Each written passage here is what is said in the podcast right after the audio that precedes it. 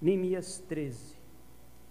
Neemias está antes de Esté, que está antes de Jó, que está antes de Salmos.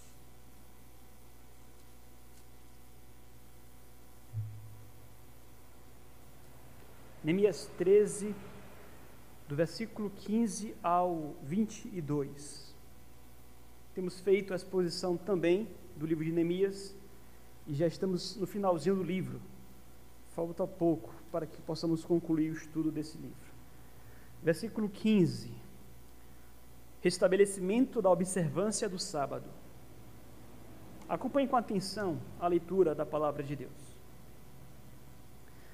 Naqueles dias, vi em Judá os que pisavam lagares ao sábado e traziam trigo que carregavam sobre jumentos, como também vinham, uvas e figos e toda sorte de cargas que traziam a Jerusalém no dia de sábado.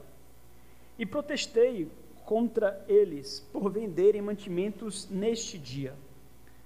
Também habitavam em Jerusalém tírios, os que, que traziam peixes e toda sorte de mercadorias, que no sábado vendiam aos filhos de Judá e em Jerusalém.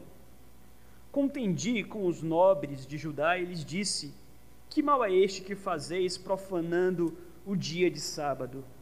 Acaso não fizeram vossos pais assim e não trouxe o nosso Deus todo este mal sobre nós e sobre esta cidade? E vós ainda trazeis ira maior sobre Israel, profanando o sábado, dando já sombra às portas de Jerusalém antes do sábado? Ordenei que se fechassem Determinei que não se abrissem, senão após o sábado. Às portas coloquei alguns dos meus moços, para que nenhuma carga entrasse no dia de sábado.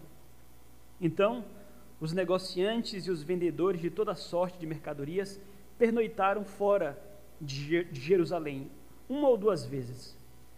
Protestei, pois, contra eles e lhes disse: Por que passais a noite de fronte do muro? Se outra vez o fizerdes, lançarei mão sobre vós. Daí em diante não tornaram a vir no sábado. Também, também mandei aos levitas que purificassem, que se purificassem e viessem guardar as portas para santificar o dia de sábado. Também nisto, Deus meu, lembra-te de mim e perdoa-me segundo a abundância da tua misericórdia. Até aqui, querido. Muito nós temos ouvido acerca do vírus que assola nossa sociedade. E dentre o que temos ouvido acerca do coronavírus, sabemos que um dos sintomas da infecção é a perda do olfato e do paladar. Aquele que está infectado perde a sensibilidade para discernir os sabores, o que é, obviamente, muito ruim. Mas tenho certeza que aqueles que passaram pela experiência puderam, por mais uma vez, é, valorizar a importância da sensibilidade do olfato, da sensibilidade do paladar. Nós precisamos de sensibilidade. De certa forma, em matérias, em matérias espirituais, a mesma coisa pode nos acometer. Enquanto crentes e filhos de Deus, por alguma razão, nós podemos perder a sensibilidade e nos tornamos então incapazes de discernir entre o certo e o errado. E este, de fato, é o maior dos males e, males e é o maior dos perigos. Não há situação pior para um filho de Deus do que perder a capacidade de discernir o que é pecado e o que não é. Obviamente, nós não perdemos essa capacidade através da infecção de um vírus, mas existem diversas circunstâncias à nossa volta que nos afetam a ponto de, enquanto povo de Deus, perdermos a sensibilidade. Nós estamos tão distantes dos tempos bíblicos, fora o coração pecador que nós possuímos. O fato é, nós precisamos ter cuidado para que não percamos tal sensibilidade. E em matéria de sensibilidade no que diz respeito ao pecado, nós precisamos convir que me parece que alguns pecados se tornaram mais insensíveis à nossa volta. E dentre eles, sem dúvidas, o pecado que diz respeito à profanação do dia do Senhor. Se no passado crentes e o povo de Deus temiam cometer este pecado e sentiam o peso da culpa pela profanação do dia do Senhor, hoje, diante de uma sociedade completamente secularizada, diante, como foi dito, da distância dos tempos bíblicos e diante do nosso próprio coração que tenta nos enganar, me parece que o povo de Deus hoje, em particular, tem sérias dificuldades de sentir culpa pela profanação do dia do Senhor. De modo, queridos, que nesta tarde, tomando este texto em mãos, eu gostaria de responder duas perguntas. Aliás, certamente só irei conseguir responder uma delas. E a pergunta é a seguinte: que cuidado nós devemos ter para que não incorramos no pecado da profanação do dia santificado ao Senhor? Ora, se nós julgamos tão séria a questão de lutarmos contra o pecado, à luz desse texto, quais cuidados devemos ter para que não incorramos no pecado da profanação do dia do Senhor? Antes de seguirmos, é muito importante que eu diga a todos aqui presentes que nós temos a plena convicção de que somos salvos pela graça mediante a fé. Temos plena convicção de que ninguém aqui irá para a eternidade porque conseguiu cumprir obedientemente todos os mandamentos do Senhor. Não é a obediência à lei que salva ninguém, somos pecadores, remidos e lavados pelo sangue de Jesus. Mas uma vez que Cristo desceu da mais alta glória para morrer pelos meus pecados, hoje a minha vida pertence a Jesus. De modo que eu não quero mais amar aquilo que ele odeia. Então eu me vejo na obrigação e no dever de tomar a sua santa palavra, a sua santa lei, para me santificar para passar de fato a honrá-lo, a agradá-lo, a obedecê-lo. Então, esta é a razão pela qual nós precisamos investigar, sim, quais possíveis pecados estaríamos cometendo, para lutarmos contra eles, no propósito de alcançarmos vida piedosa e santa diante do nosso Senhor que morreu por nós na cruz. Então, meus queridos, prestem atenção. Prestem atenção porque o texto é antigo, mas a verdade é atual. O texto é antigo, mas a verdade é atual. Nós, de certa forma, perdemos a sensibilidade no que diz respeito à guarda do dia do Senhor. Então, se a pergunta é: que cuidado devemos ter para que não incorramos no pecado da profanação do dia do Senhor? A resposta é: devemos descansar das nossas atividades. Devemos então nos dedicar à adoração no dia separado para isto. Esta é a resposta simples, direta e clara que esse texto aqui nos fornece. Como não profanar? Simples. É descansando das nossas atividades, quaisquer que sejam, e separando então este mesmo tempo para adoração ao Senhor. Conforme nós lemos aqui no texto, Neemias teve que lidar com isso. Neemias era um homem zeloso, levantado aqui como um profeta de Deus nessa circunstância. Ele é levantado para falar em nome de Deus, com toda a autoridade. E ele se vê na necessidade de corrigir justamente este erro. Acompanhe comigo, versículo 15 e 16. Naqueles dias, vi em Judá os que pisavam lagares ao sábado e traziam trigo que carregavam sobre jumentos, como também vinham uvas e figos e toda sorte de cargas que traziam a Jerusalém no dia de sábado. E protestei contra eles por venderem mantimentos neste dia. Também habitavam em Jerusalém tírios, que traziam peixes e toda sorte de mercadorias, que no sábado vendiam aos filhos de Judá e em Jerusalém. Para que nós possamos abordar o texto dentro do seu contexto, é importante que nós lembremos que Neemias foi um poderoso instrumento na mão de Deus para uma restauração espiritual em Israel. Os muros estavam derribados, Jerusalém estava destruída, e Neemias, enquanto copeiro de Artaxerxes, deixa a capital do Império Assírio, Suzã, parte para Jerusalém e ali é usado por Deus. Em 52 dias, os muros são reerguidos. Aquilo que não foi feito em 100 anos, Neemias, usado por Deus, liderando um povo, o faz. Mas não somente muros reerguidos, há da parte de Neemias também, a reestruturação da vida religiosa em Israel. Há uma reforma em Israel. O povo passa novamente a servir ao Senhor como povo de Deus. No entanto, findado o capítulo 12, Neemias precisa voltar para a Síria. E no capítulo 13, ele retorna novamente para Jerusalém.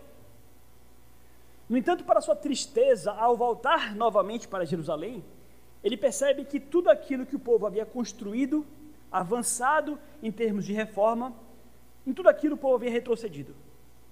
Então, o que nós encontramos aqui no capítulo 13 é Neemias retornando como um redemoinho em Jerusalém. E ele vem colocar a casa em ordem novamente. Ele contempla casamentos mistos com povos idólatras e ele briga por conta disto. Ele expulsa, como nós vimos aqui no versículo 4, Tobias do meio do templo.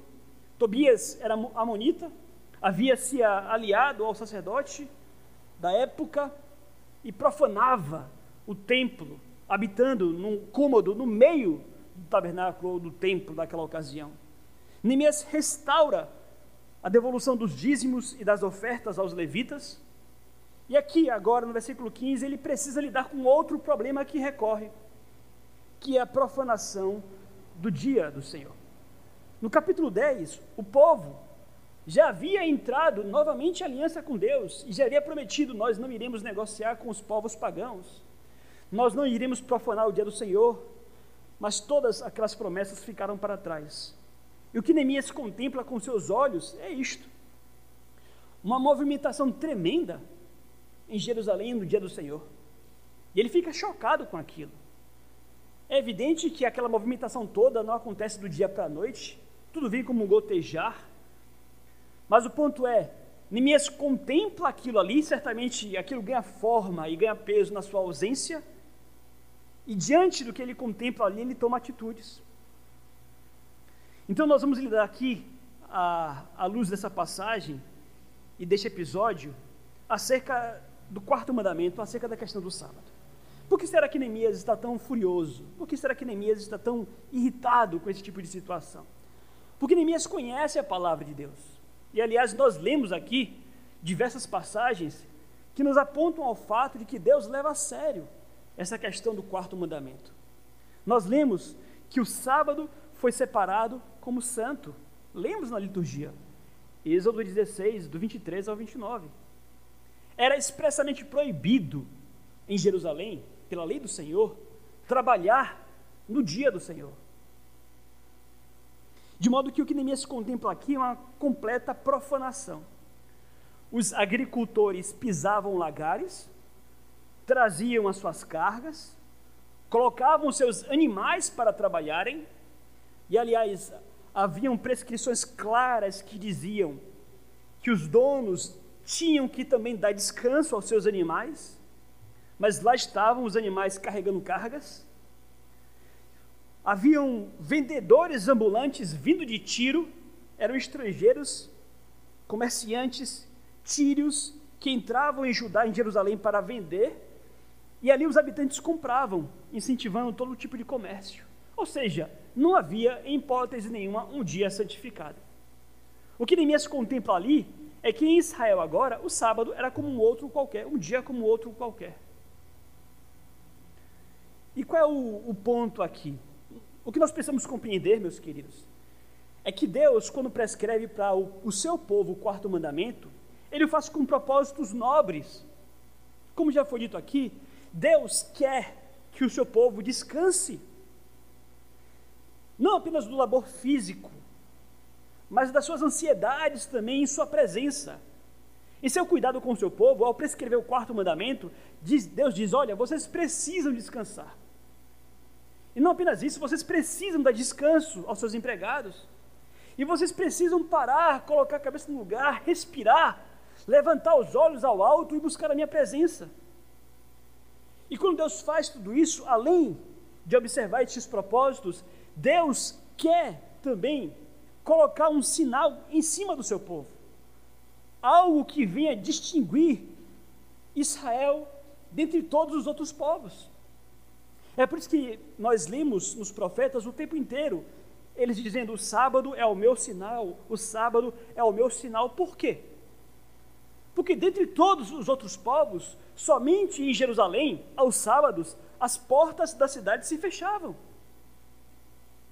Somente em Jerusalém havia um dia em que a cidade fechava e não havia comércio. E com propósito, o culto ao Senhor.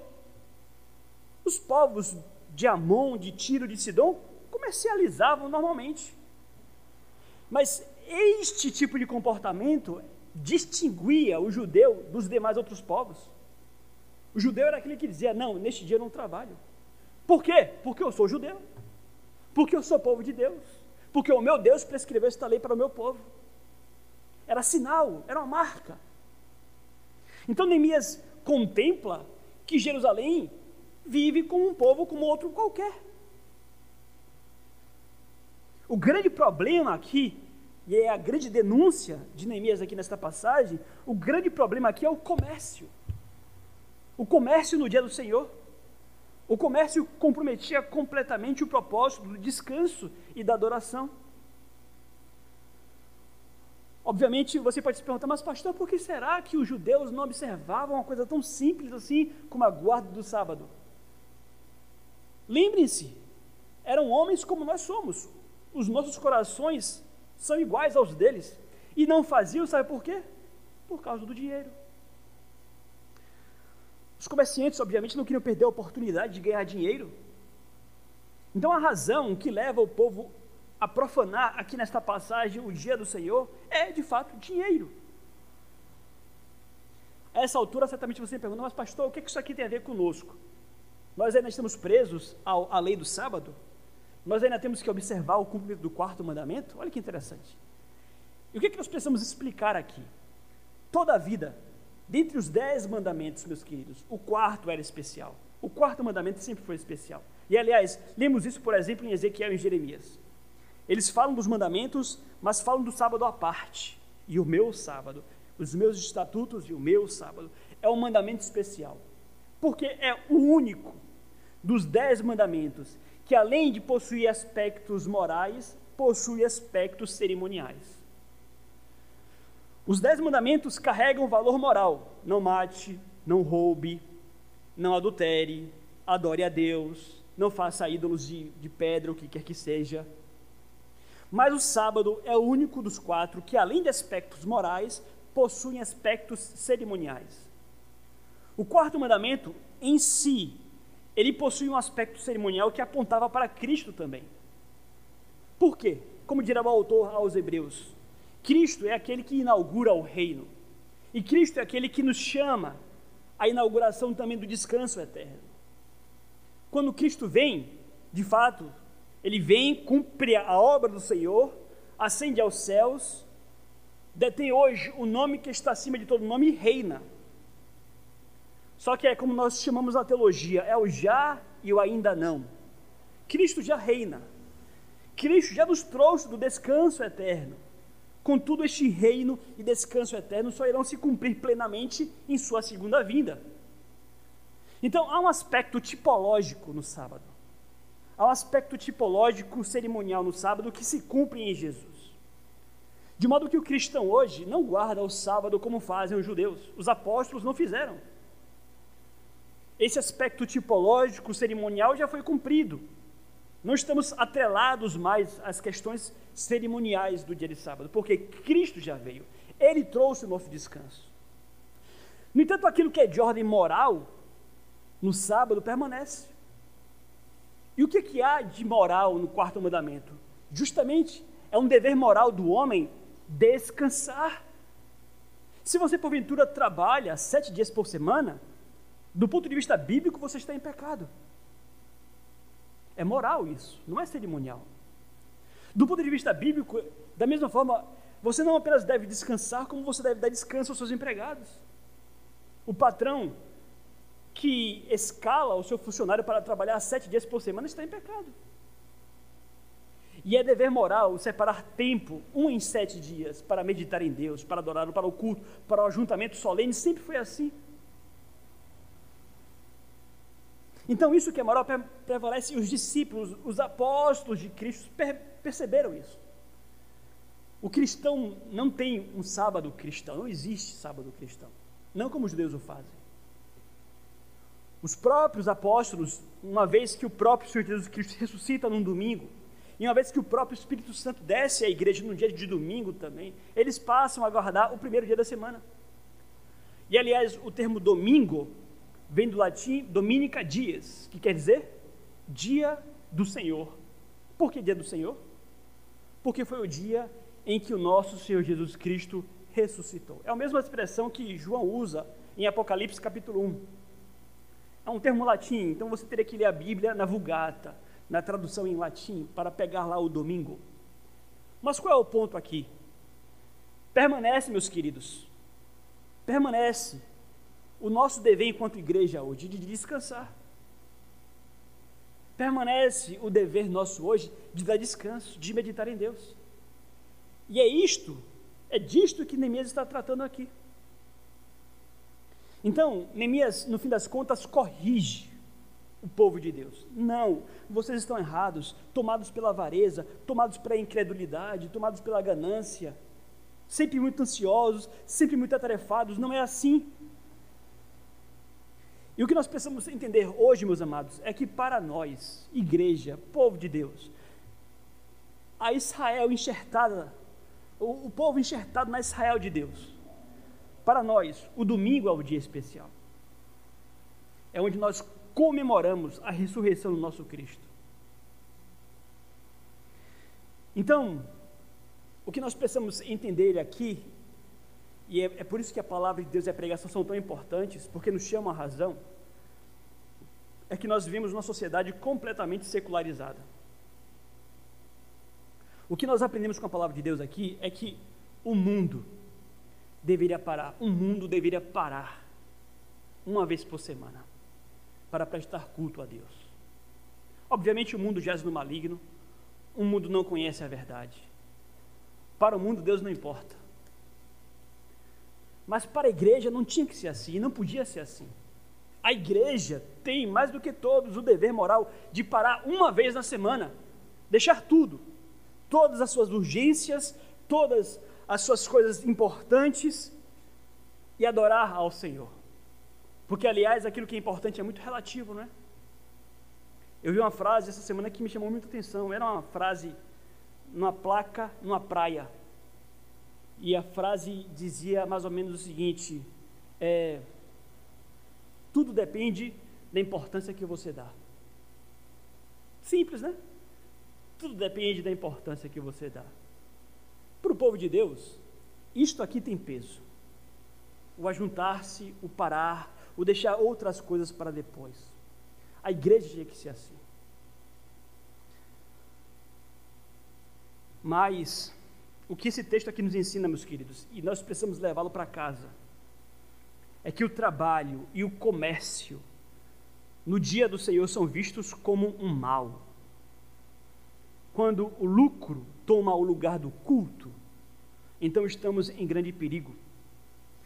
É por isso que a, resposta à pergunta inicial é: devemos descansar de, nossas atividades. Devemos nos consagrar para o culto como povo de Deus. Aí talvez você diga, mas pastor, eu preciso pagar as minhas contas, e se eu fechar o meu comércio no dia do Senhor, eu vou ter um prejuízo muito grande. E aí? Não estou aqui buscando lucros grandes, pastor, eu preciso pagar contas. O que, que eu faço? E eu lhe pergunto: o que, que a palavra de Deus fala a respeito disto? Que aqueles que estão endividados têm razões para quebrar e profanar o dia do Senhor? Lógico que não. Nós aprendemos que devemos confiar menos na provisão e mais no provedor. Mateus 6,33: Buscai, pois, em primeiro lugar o reino e a, e a sua justiça, e todas estas coisas vos serão acrescentadas. Não andeis ansiosos. Questão de fé, questão de confiança. Então não me vinha com desculpas, é o seu coração te enganando. É as suas racionalizações, você julgando-se mais esperto do que a palavra de Deus. Nós devemos optar sempre pela riqueza espiritual. Não tem dinheiro que pague isso aqui. Não tem dinheiro que pague o culto. Não tem dinheiro que pague a palavra de Deus. Nós precisamos compreender que as riquezas espirituais são melhores do que as materiais. Mas, como foi dito, nós vivemos hoje numa sociedade secularizada. O que é uma sociedade secularizada?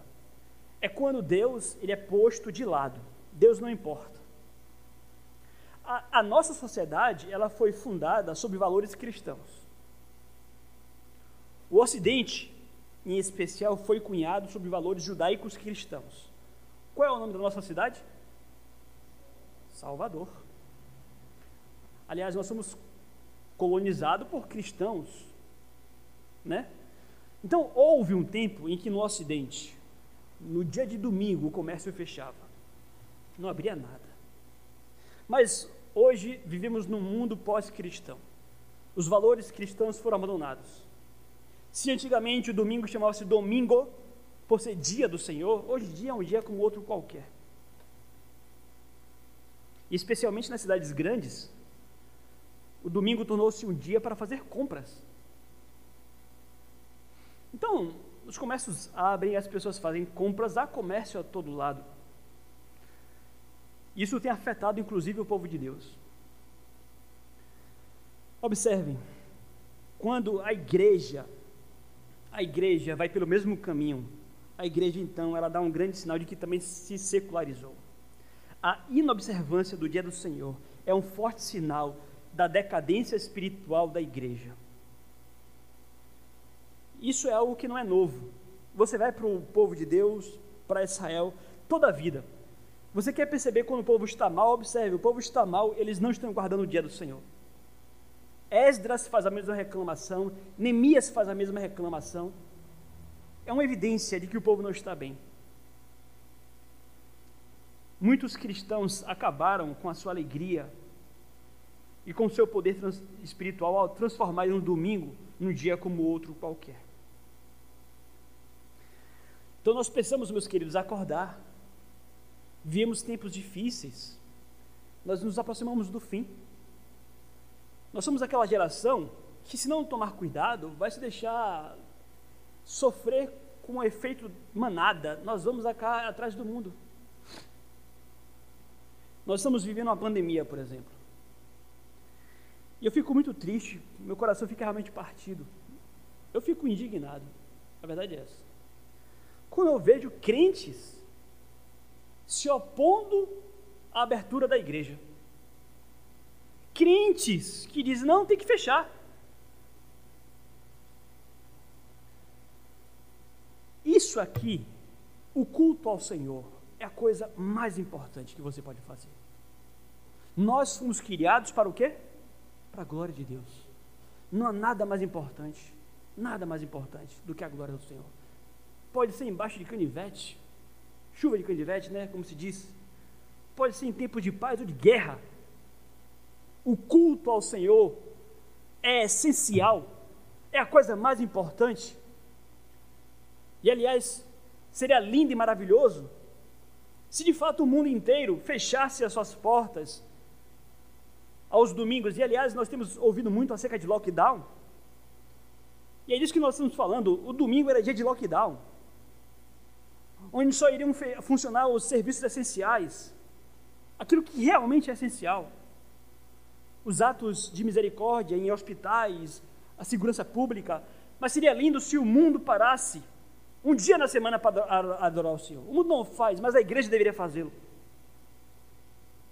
E é triste como percebemos como esse secularismo tem afetado a mente dos nossos crentes. Homens e mulheres que não dão a devida importância ao culto ao Senhor. Como estava hoje pela manhã, essa semana eu li uma reportagem naquele site O Antagonista, e a reportagem dizia que um conselho de pastores de São Paulo entrou com um processo para é, para que pudessem, lá em São Paulo, voltar a abrir as igrejas para prestar culto ao Senhor. E eu fui ler os comentários da notícia. E todos os comentários faziam piada com os crentes. E diziam: Ah, só querem abrir é o pastor que quer ganhar dinheiro.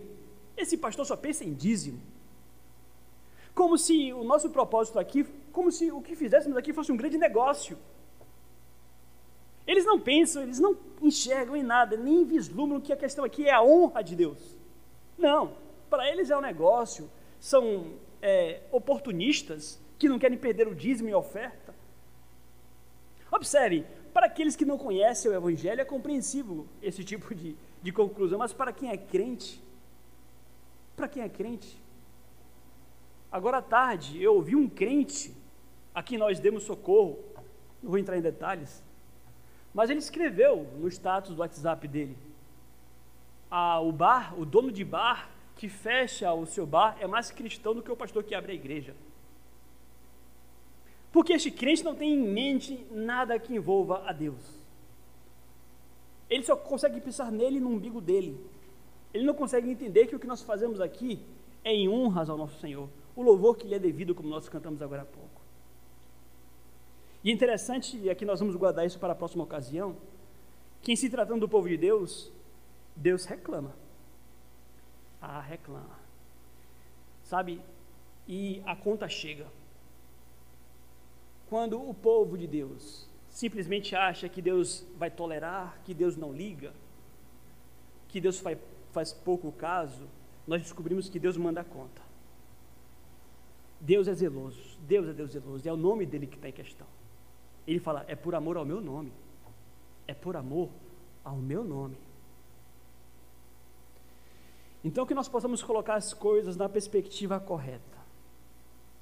Eu falei no início que nós iríamos responder duas perguntas. A segunda pergunta fica para a próxima semana, que é como? Como agir quando contemplamos o dia do Senhor sendo profanado? O que fazer? Neemias tomou sérias atitudes. Semana que vem, com a graça de Deus, nós iremos entender o que ele quer dizer com isso. É bom anotar que as providências que ele tomou surtiram um bom efeito. Porque nos tempos de Jesus, o povo de, de Israel já caiu no extremo oposto se encontra ali os fariseus já achando que tudo era proibido no dia de sábado, inclusive fazer curas. Caíram no extremo oposto. Nós não devemos cair no extremo oposto. Mas não há nada de novo debaixo do sol e a história é cíclica. E o que eu percebo hoje é que nós não estamos caindo no extremo oposto dos fariseus. Nós estamos voltando aos mesmos erros dos judeus dos tempos de Neemias, quando há uma completa, um completo descaso com o dia do Senhor. Meus amados, que vocês possam levar essa palavra para casa, que nós possamos refletir. Talvez você não tenha pensado acerca do assunto, mas é o caso. Será que convém realmente você alimentar comércio no dia de domingo? Não se trata de legalismo. Ah, pastor, mas você está sendo legalista. Não, pense comigo. Pense, é realmente legalismo? Ou seria realmente um cuidado de honrar o Senhor conforme a sua lei o diz? Pense sobre isso. Que Deus nos conceda a graça de sermos um remanescente fiel em meio ao mundo secularizado que profana o dia do Senhor.